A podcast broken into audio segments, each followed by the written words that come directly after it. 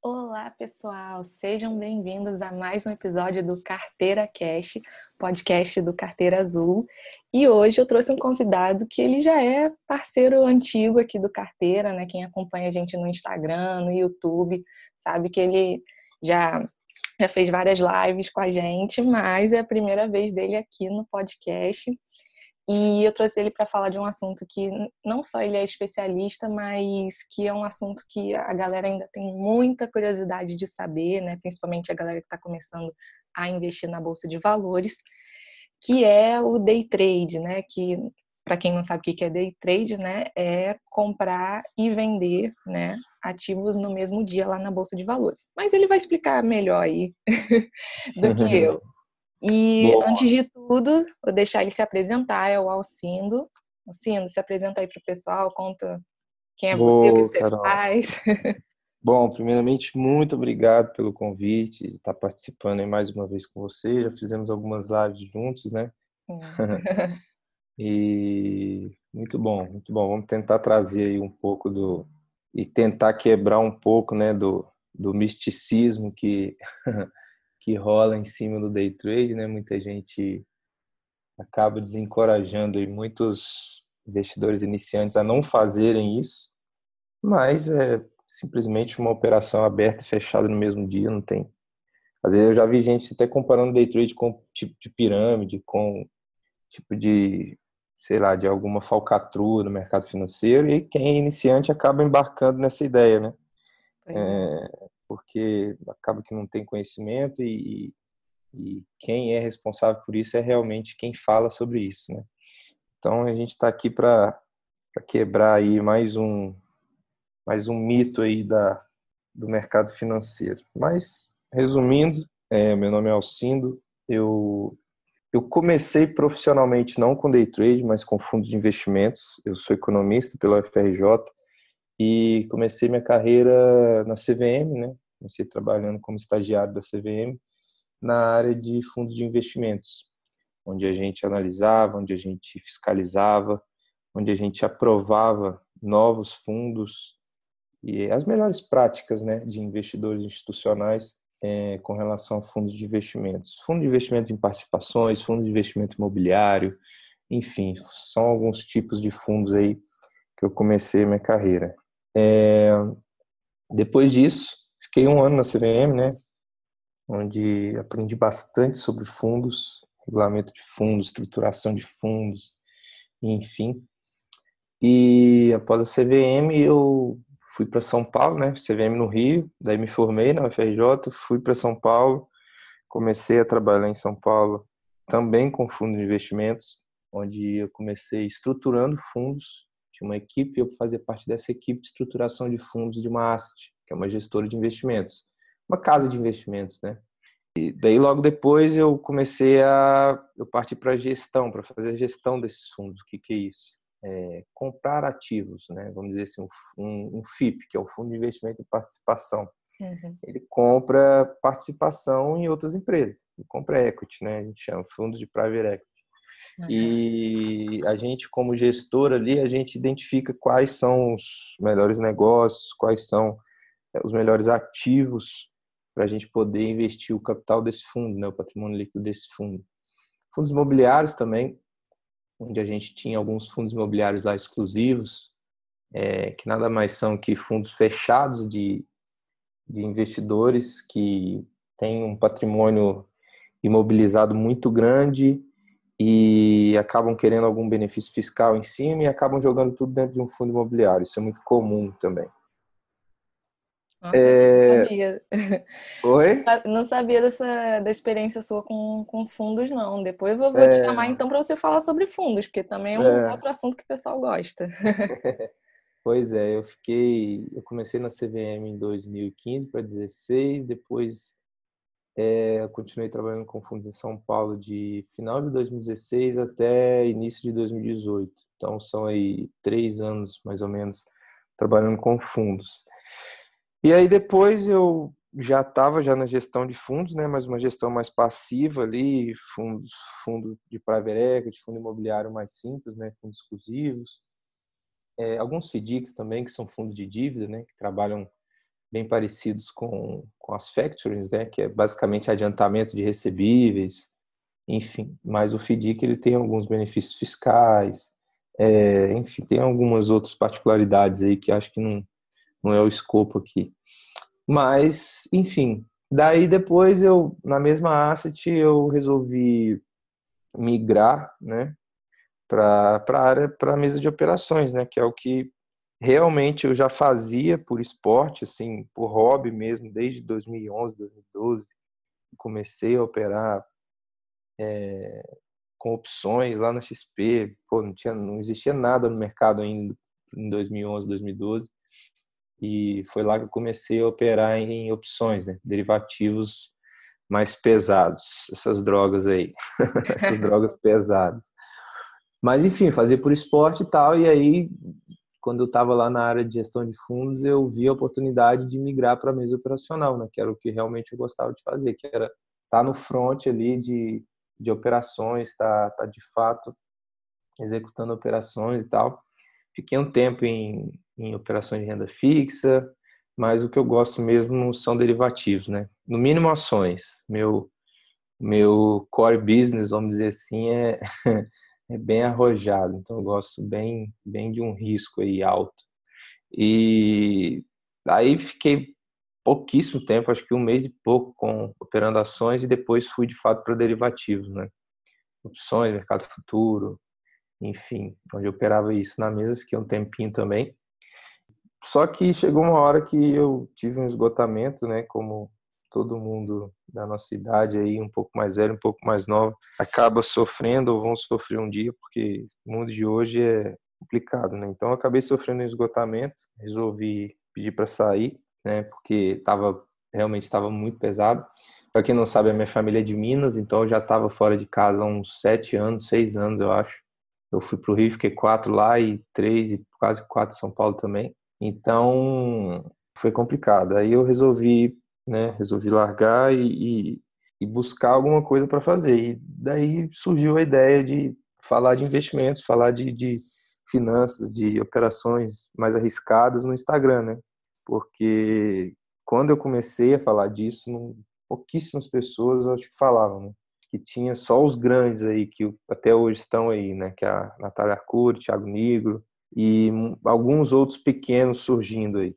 E aí eu comecei a falar né, de investimentos, assim, e vi que tinha um mercado muito legal na época, né? Hoje já tem tanta gente falando que você nem, nem sabe o que, que, que cada um fala, né?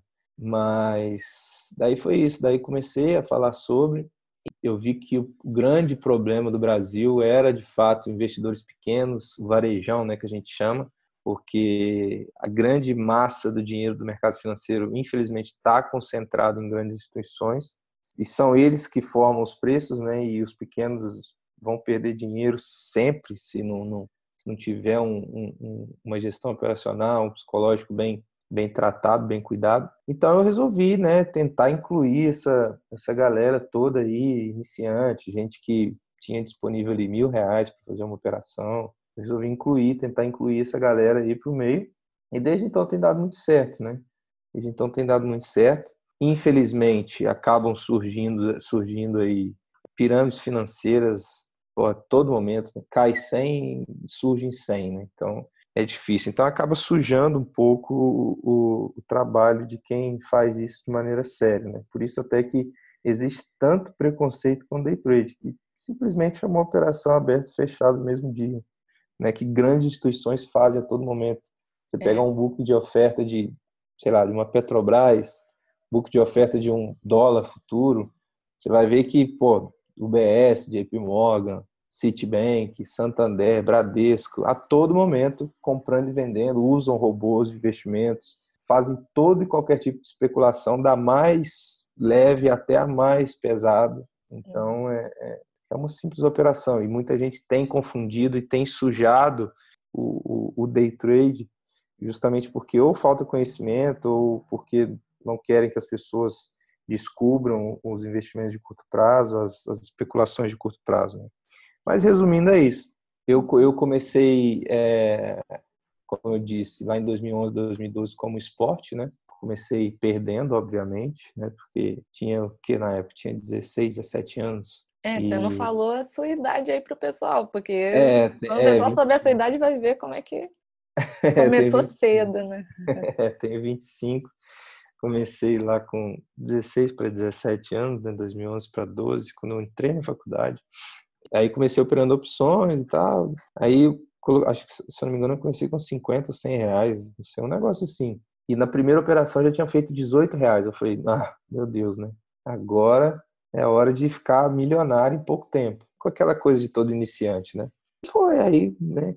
Quebrei a, a, umas duas, três contas, pequenas, né? Ainda bem que acontece, é normal, até começar a aprender. E aí é onde eu aprendi profissionalmente mesmo, foi quando eu fui para a mesa de operações em São Paulo e, e daí virei profissional e tal. Agora tenho toda um, um, uma gestão operacional por trás de todas as operações que eu faço, enfim. Mas foi basicamente isso, foi basicamente isso aí. Eu achei interessante, Alcendo, você falar sobre. Você comentou bem por alto sobre pirâmide. É, uhum. Eu vejo que muitas pessoas caem em pirâmide não só pelas promessas assim milagrosas de você vai ficar uhum. rico em menos de um mês, né? Mas uhum. também é, que eu vejo que é muita, principalmente jogador de futebol que fica fazendo propaganda, induzindo, e aí uma é. pessoa é. acha que ah, jogador de futebol deve ser confiável, né? É. O que, que você acha sobre isso? Bom, o jogador de futebol, é o caso do Ronaldinho aí, né? Nem sei se podia falar, mas vou falar. é, o cara, ah, o cara tá ali porque ele foi contratado, né? Uma, uma equipe de publicidade, marketing, deve ter chegado lá no, no staff dele, ó, esse tipo de negócio aqui, vamos fazer uma propaganda e, e você vai receber tanto. Provavelmente, ou ele não conhecia muito o negócio, ou ele realmente conhecia e falou, ah, tome, é, o, é o famoso pagando bem que mal tem, né? Eu acho que isso induz muito a, a, a galera a a investir, a tentar alguns ganhos, né, que são até pagos no início, né, casos clássicos aí de pirâmides financeiras, é, a pessoa, sei lá, começa lá com mil, dois mil, um, um valor mais irrisório, assim, e, e acabam recebendo mesmo ali 10% ao mês, 15% ao mês, 1% ao dia. Aí a pessoa começa, ah, pô, aí a pessoa começa a fazer aquela continha, né? Pô, se com mil reais eu recebi 1% ao dia, se eu aumentar isso aqui para 15, 20 mil reais, eu vou receber X aqui. Então aí começa, né? Aí começa aquela bola de neve que nunca vai ter fim e aquela dor de cabeça, né? Então eu acho que a CVM poderia, é uma opinião, né? Eu gosto muito do trabalho da CVM, mas eu acho que a CVM poderia é, dar mais atenção a esses fatos, né? É, como por exemplo não deixar ninguém assim famoso fazer propaganda para isso. Eu vi outro dia eu vi outro dia um, um trader no YouTube, é, ele operando ao vivo. Para quem não sabe, é, é, a gente não pode operar ao vivo a não ser que seja um analista, né? Certificado. O cara era um analista certificado, estava operando ao vivo e fez muita gente perder dinheiro. Teve gente que perdeu 4, 5 mil reais em meia hora no trade dele.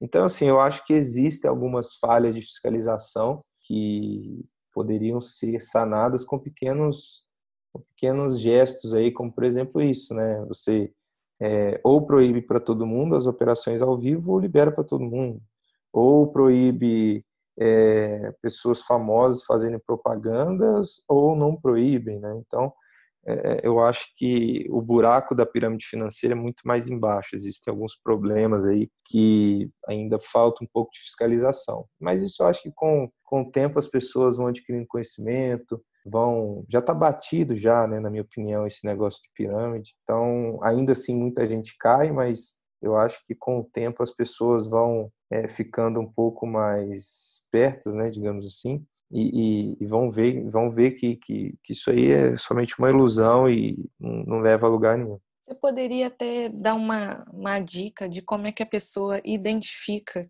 que é uma hum. pirâmide, porque sempre tem alguém me perguntando, ah, Ver Legal. perfil de alguém é, é, confiável e tal. Como é Legal, que você identifica? Tá, vamos lá.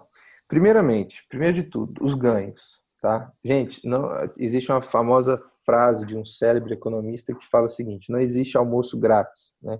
Então, gente, pelo amor de Deus, ganhos absurdos, pô, 10, 15, 20% ao mês. Às vezes a gente até faz igual, em abril eu fiz 40% no day trade e filmei tudo, né? Tá tudo lá no meu Instagram. Só que isso não acontece de maneira recorrente. Tem um mês que você faz 40%, tem um mês que você faz menos 20%, tem outro mês que você faz mais 5%. Então, assim, é uma, é uma coisa que não é, é, é, primeiro, não é garantido e segundo, que não é de maneira recorrente, né? Então, ganhos, assim, exacerbados, é, com uma porcentagem muito alta, é, e eu vejo muita pirâmide também falando garantido, né? A palavra garantido.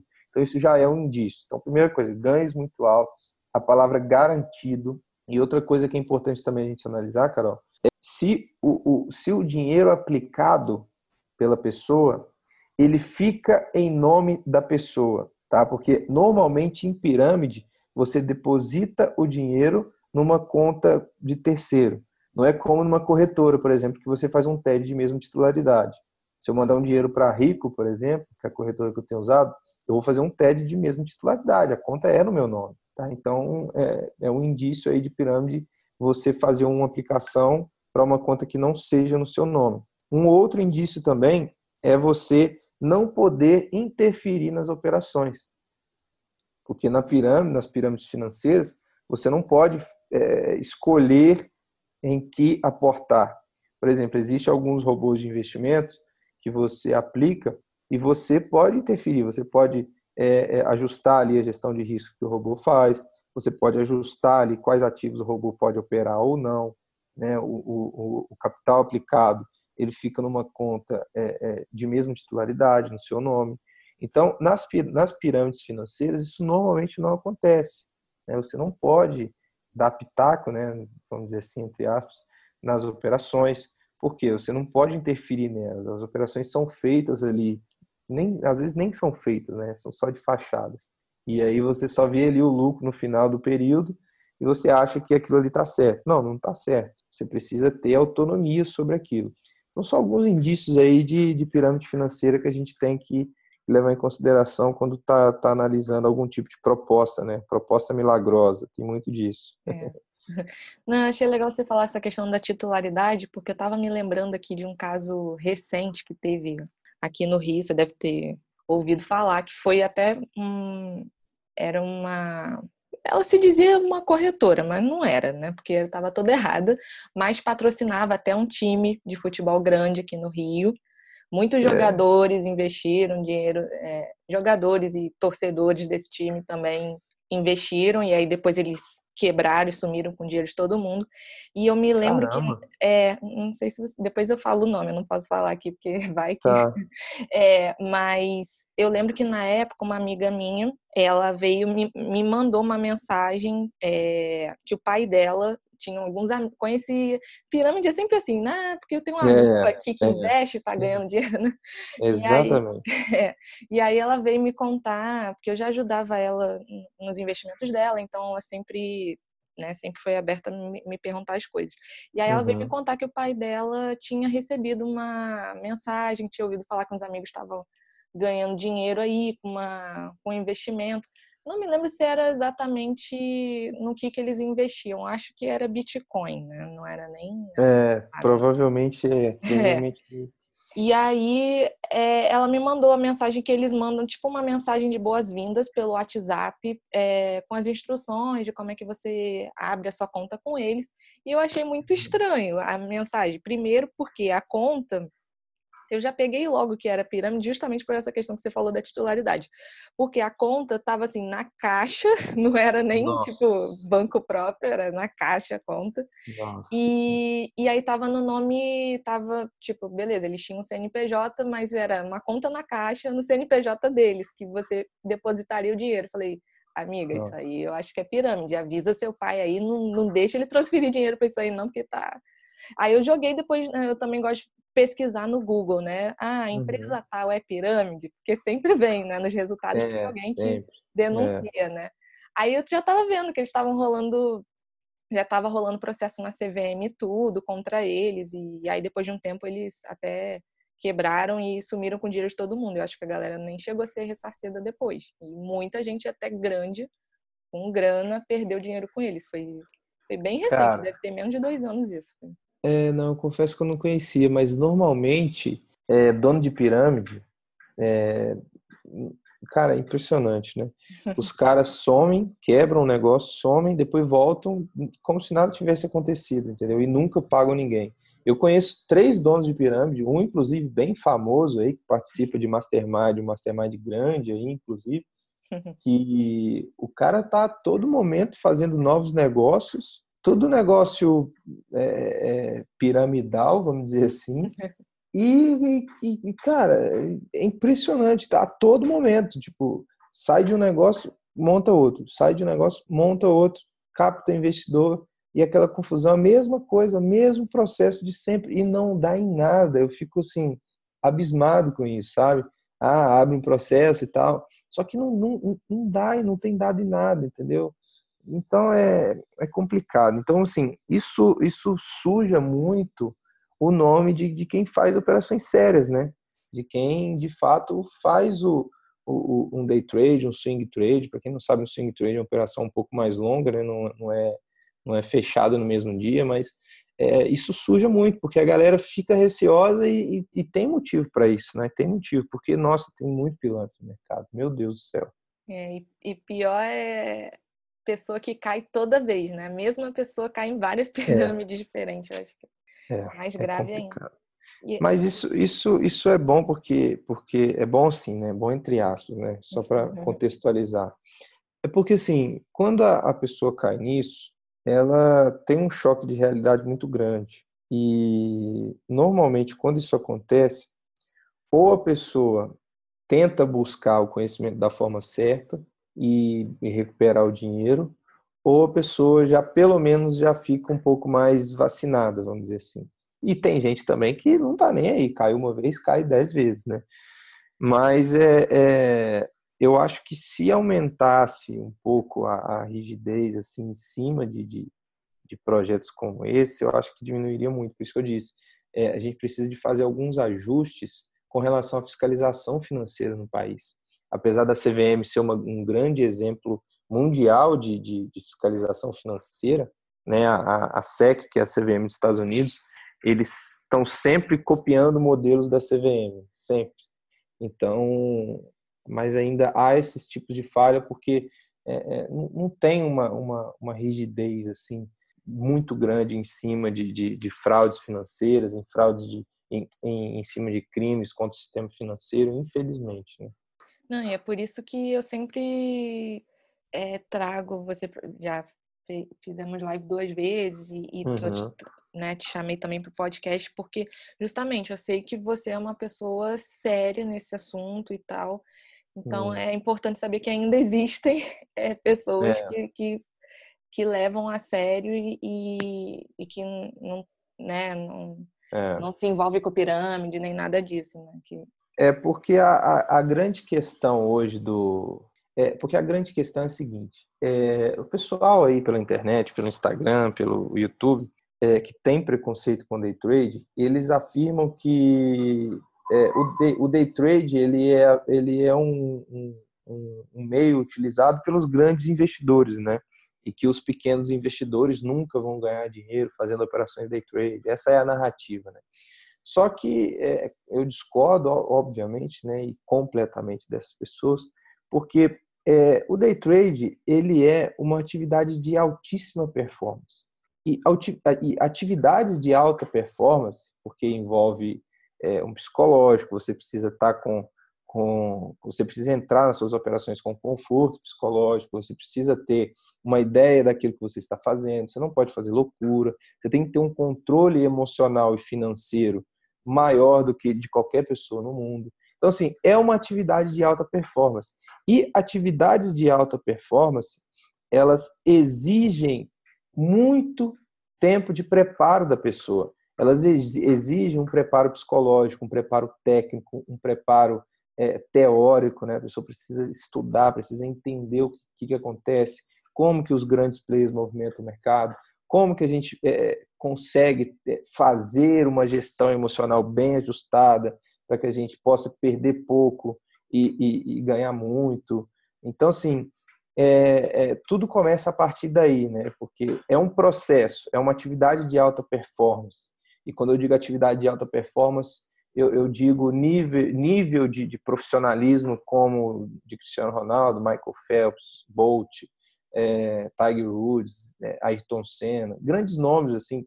A gente bate o olho no esporte e fala, não, esse cara aqui é o melhor do mundo, esse cara aqui, ele, ele, ele, ele joga, ele treina em alta performance, né? Para você ter uma ideia, o Michael Phelps, antes dele dele ser né, multicampeão olímpico, ele ele treinava todos os dias durante seis anos. O cara ficou seis anos treinando todos os dias. Não tinha Natal, não tinha Réveillon, não tinha Carnaval, não tinha feriado. O cara passou seis anos da vida dele treinando todos os dias natação. Então, assim, é, o day trade ele é uma atividade de alta performance. E é por isso que muita gente fala mal, porque muita gente não consegue ser consistente, ser lucrativo no longo prazo. Porque é, a pessoa acha que realmente é um, um, um, dinheiro fácil, uma grana fácil, em que você coloca ali mil reais e tira três mil em dois meses.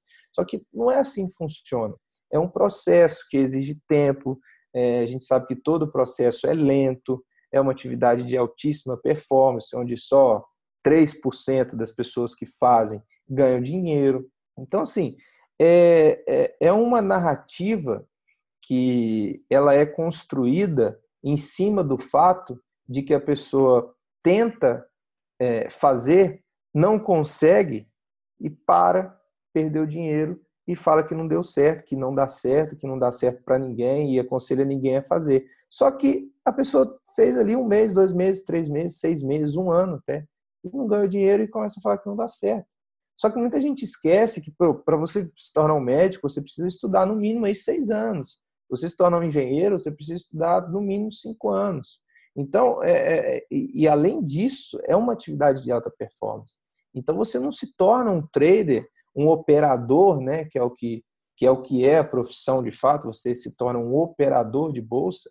Você não se torna um operador de bolsa é, em um ano, em seis meses, em três meses. Você pode até ficar consistente, em três meses, em quatro meses. Meus alunos, em dois, três meses, eles são completamente consistentes. Isso eu garanto com 100% de certeza. Mas a consistência, o que é a consistência?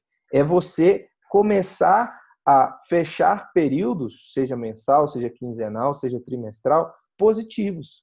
Não quer dizer que você vai viver do day trade em dois, três meses, mas você vai ser consistente. Ou seja, se você tem uma banquinha ali de mil reais, ou um patrimônio ali de 2 mil para poder fazer essas operações de day trade, você fechou um mês ali com, sei lá, com 200 reais, num, patrimônio de, de 2 mil, você já está com 10% no, no mês.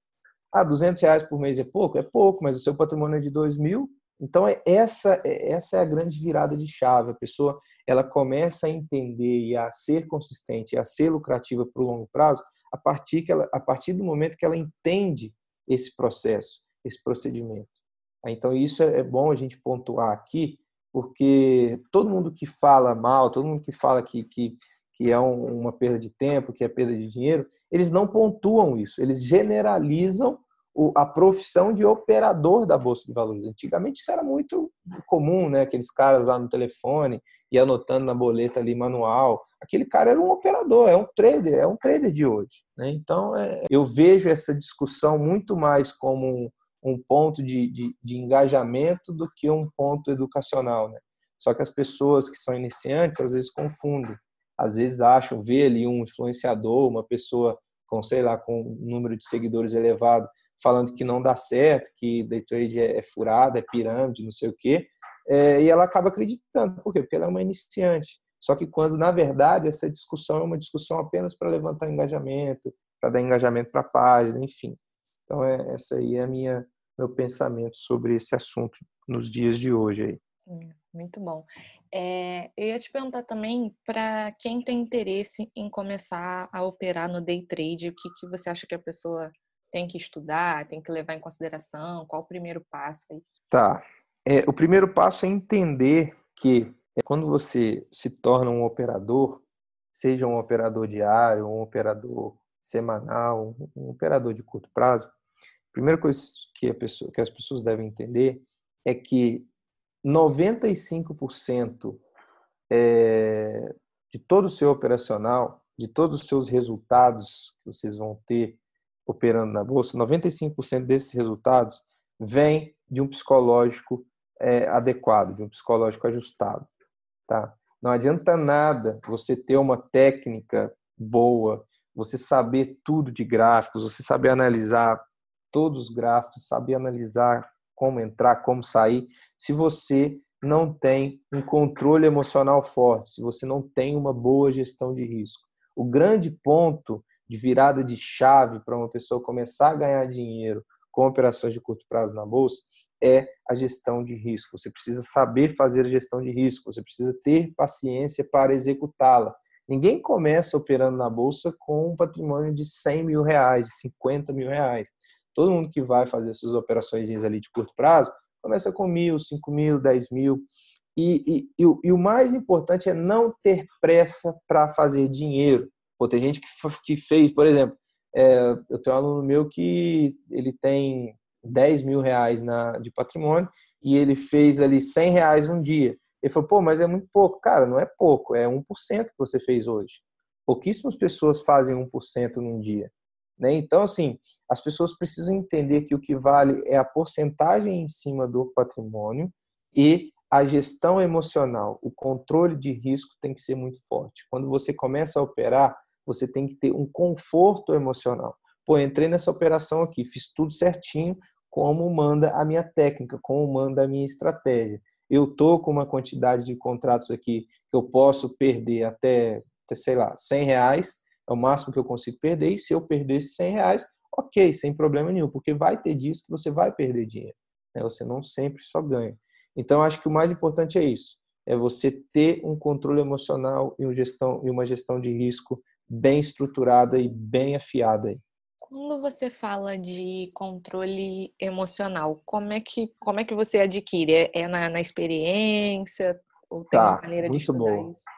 Tá, boa é, é o seguinte: primeiro, você precisa ter uma técnica operacional, você precisa saber ler o mercado, tá?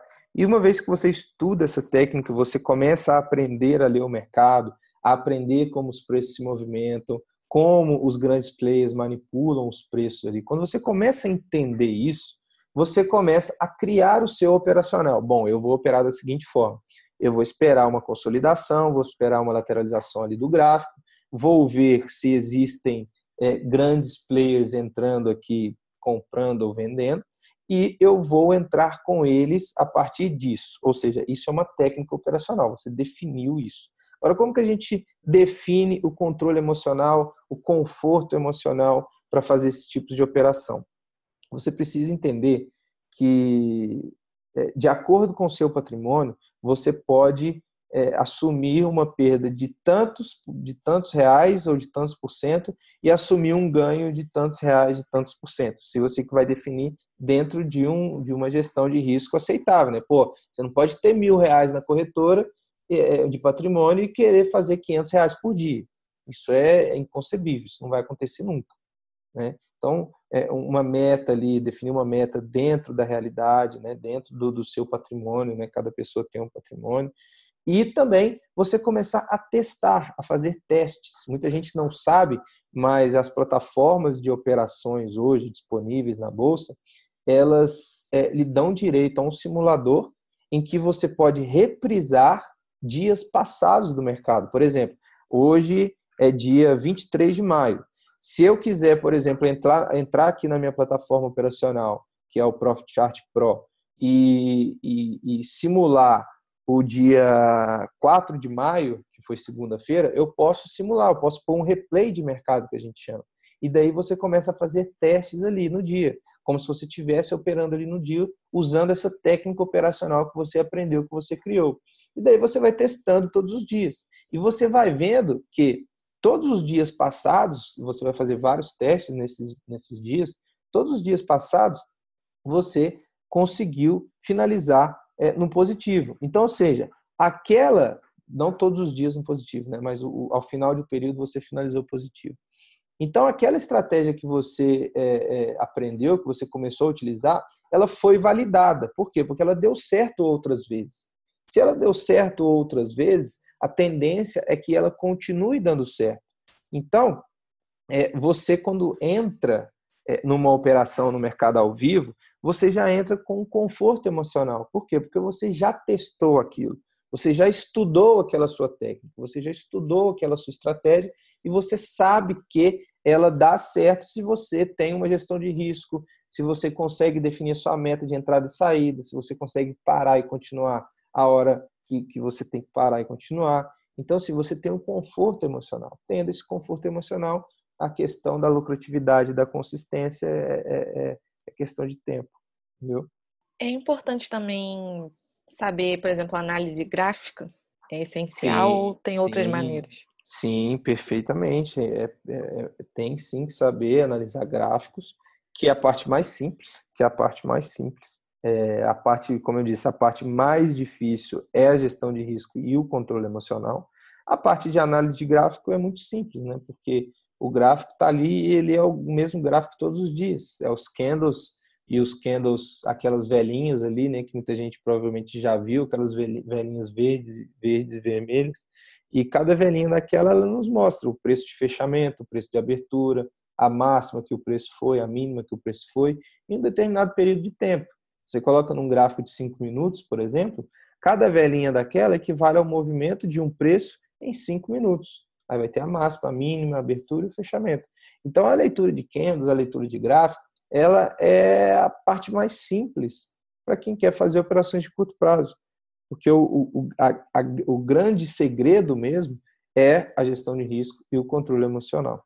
Essa questão do tempo que você falou, ah, cinco minutos, é que eu uhum. vejo muito que você faz operação assim, é, rápida, assim, menos de uma hora você por dia você já sai do mercado. Como é que você define essa questão do tempo que você fica operando? Bom, na verdade não sou eu que defino, é o mercado que me dá. O mercado me dá a oportunidade e, pô, se o mercado me deu uma o mercado abre às nove da manhã e às nove e cinco ele me deu uma oportunidade de entrada e às nove e dez ele me deu uma oportunidade de saída. Show, ótimo. Fiquei ali cinco minutos no mercado. Só que tem dias que não é assim, né? Nem tudo são, são flores, né? Tem dia que eu entro no mercado às nove e dez e saio às cinco da tarde. Isso acontece, já aconteceu. Então, assim, o mercado é que vai te mostrar as operações que você tem que fazer. Você não tem que ficar ali é, procurando operações, inventando operações, fugindo da sua técnica, fugindo da sua gestão de risco, sendo que o mercado não está te dando a operação ali. Então, é, o mercado é que vai te mostrar o caminho. Você precisa saber interpretar esse caminho para saber o que você vai fazer dali para frente. É, aí, essa questão que você falou ah, do mercado, é, uhum. é pelo gráfico ou pelos acontecimentos da, da economia? Sempre pelo gráfico, sempre. Sempre pelo gráfico. É o gráfico que a gente opera. É, eu estava até lendo num, num livro de, de investimento que, que o autor falava isso, que a, o cara que trabalha com, com day trade, normalmente ele não lê jornal, não lê notícia nenhuma e sabe ganhar dinheiro né, no, sim, na bolsa. Sim. Eu gosto, eu gosto de ler notícia, tá? Eu, na, na abertura, na pré-abertura, sim, eu gosto de, de ler bastante, assim, jornais, notícias, é, não notícias de, de, coronavírus, né? Porque isso aí ninguém aguenta mais, mas notícias de mercado mesmo, no Bloomberg. Eu gosto muito de ler o Bloomberg, gosto de ver o canal do Bloomberg no YouTube. Para quem tem facilidade com o inglês, então, é, pô, é o melhor canal do mundo de finanças. É, gosto de acessar o site do Investing. Então, assim, eu gosto de ler notícias, sabe? Mas realmente não, não, não faz tanta diferença assim, não. Eu gosto de ler notícias para entender o viés de abertura do mercado. Pô, eu vejo uma notícia aqui, outra ali, pô, é, Trump está tá em guerra com a China.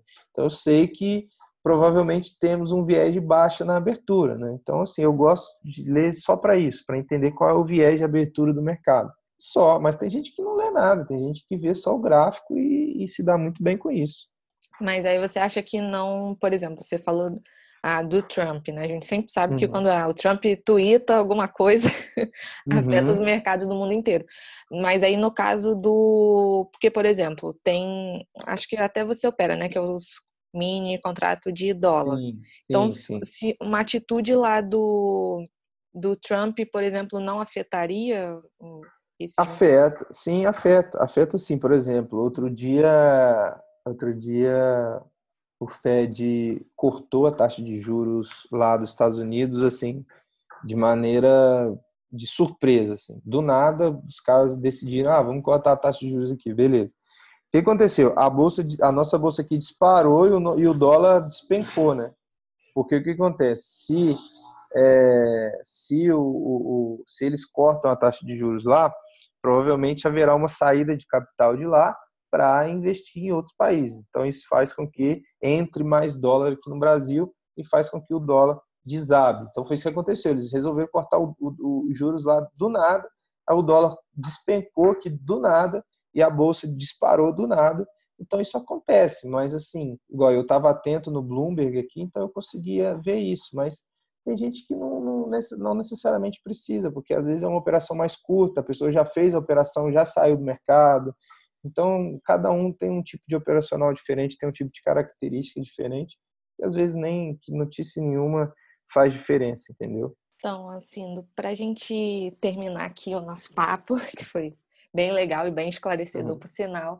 Queria que você deixasse um recado para a galera iniciante aí no mundo do day trade, que conselho uhum. você gostaria de ter ouvido quando você começou? Tá, é, bom, é, primeiro de tudo é paciência, né? Assim como nos investimentos de longo prazo, no buy and hold, no day trade é a mesma coisa. Muita gente fala, ah, day trade é operação de curto prazo. Eu até às vezes falo, ah, é, operações de curto prazo e tal. Só que, se você for analisar bem, é, como é um processo, um processo de aprendizado, o day trade ele se torna operações de curto prazo quando você já, já tem uma experiência e já tem uma consistência.